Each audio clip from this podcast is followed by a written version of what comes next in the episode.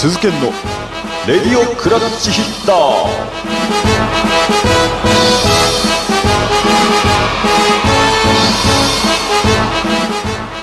はいどうも皆さんおはようございます。こんにちは。こんばんは。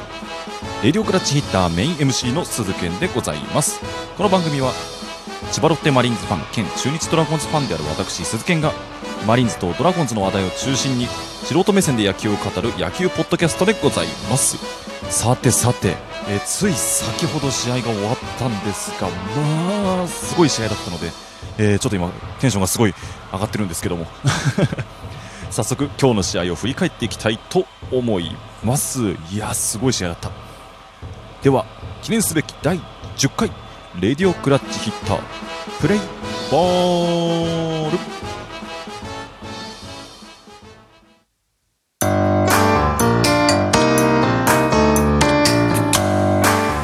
鈴研のレディオクラッチヒッター。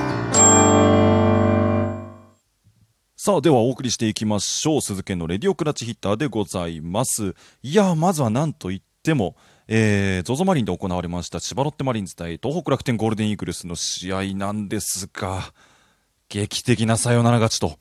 いうことで井上選手のあの熱い涙ちょっと感動しましたね。なんかこう、素人目にもね、ちょっと、福岡遠征とかの時とかね、すごい悩んでる感じがすごいあったので、いや、この一撃サヨナラヒット、まあ、福田もよーく走りましたけどもね、いや、井上のあの一撃、感動しましたね。ヒーローインタビュー聞いててもちょっと感動しちゃいましたね。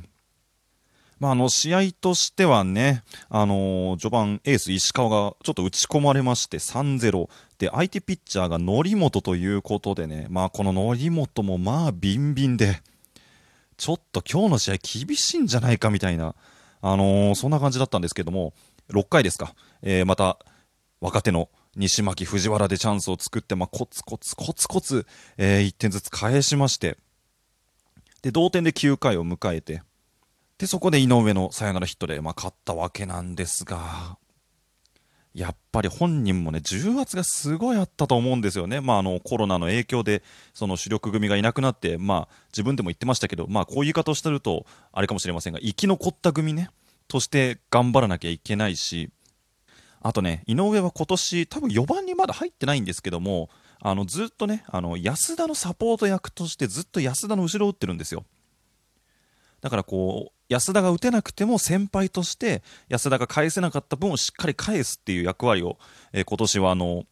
求められているわけでで、まあ、本人もねなかなか打てなくて期待に応えられなくて申し訳ありませんでしたと。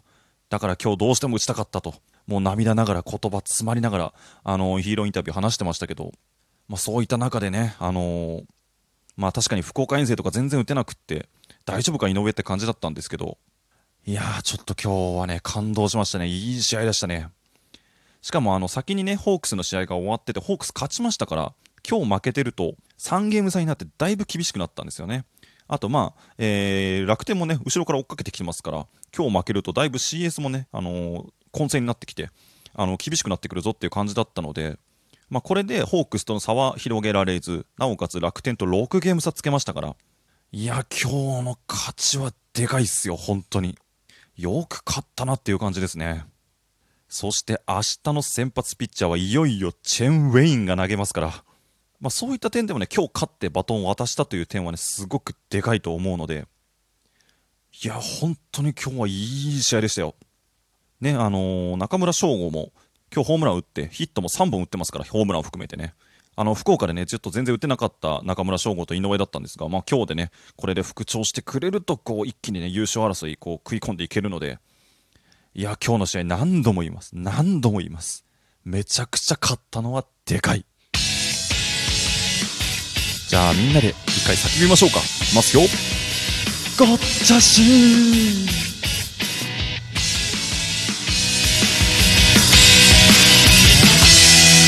鈴研の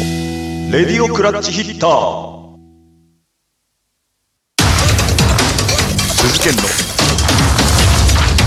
レディオクラッチヒッタさあ、お送りしております。鈴研のレディオクラッチヒッターでございます。えー前半戦でね、ロッテの試合の話をしたんですが、今日中日の方も、えー試合がありまして、名古屋ドームで、えー中日と、それから阪神の試合がありましたね。こちらはですね、えーセリーグ2位3位対決1.5ゲーム差で迎えた試合なんですが、えーこちらもですね、中日見事勝利をしました。えー今日の先発ピッチャーは勝野ですね。えー6回を投げて2失点ですかね。えー2失点ですね。7奪三振ということで、いやー、今日もいいピッチングだったんじゃないですかね。その後リリーフ陣はもう福、ソブエ、ライデル・マルティネスと、もう盤石でございますから。これでね、2位阪神とのゲーム差が0.5に縮まりましたので、明日の試合次第では、えー順位がひっくり返っていよいよ2位に上がってきますからね。この時期にドラゴンズが2位にいるなんてもう、いつ以来だよって感じですけども、いや、こちらも非常に大きい勝利だったんじゃないでしょうかね。そして今日もマルティネス三振を奪いましたので、いよいよ明日三振を奪うと、あの連日お伝えしてますけども、セ・リーグ連続奪三振イニング、記録並びますので、江夏さんの持っている23ですか。今日で22になったので、こちらも非常に注目ですね。えー明日しかもですね、こちらの中日の先発、大野ですから、まあちょっとね、相手が青柳というちょっと苦手なピッチャーではあるんですが、まあ、えー勝てば順位が入れ替わって、マルティネスが登板して、三振を奪えば記録に並んでと、だいぶこちらも重要な試合になりますので、ドラゴンズ対阪神の試合も非常に注目であります。いやー、私は今日は気分がいいですよ。両方ともいい試合でしたからね。いや、ちょっとね、まだいっぱい語りたいんですが、時間も迫ってきましたので、えー、ジングルを挟んでエンディングへ向かいたいと思います。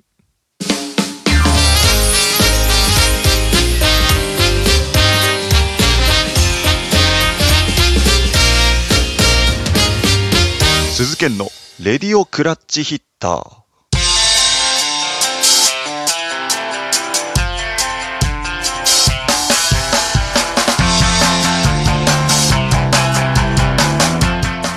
お送りしてきました鈴研のレディオクラッチヒッターそろそろお別れの時間でございます。もう何度も言うロッテ中日ともに今日勝ったのは本当にでかいナイスゲームでした。いやこの時期にねこうワクワクする試合がたくさん見れるっていうのはファンとしてはね非常に、えー嬉しいことですので明日の試合も注目です。そしてね、えーロッテファン兼中日ファンとしては明日チェンウェインが投げますから大注目な試合でございます。さて、えーこの番組いいねと思いましたらフォローお気に入り登録などをよろしくお願いいたします。また番組の感想を「ハッシュタグレディオクラッチヒッター」をつけてツイッターでつぶやいていただきますと、えーこちら活動のモチベーションになりますのでぜひよろしくお願いいたします。さあというわけで記念すべきというか、えー10回目のレディオクラッチヒッターはこれにてゲームセット。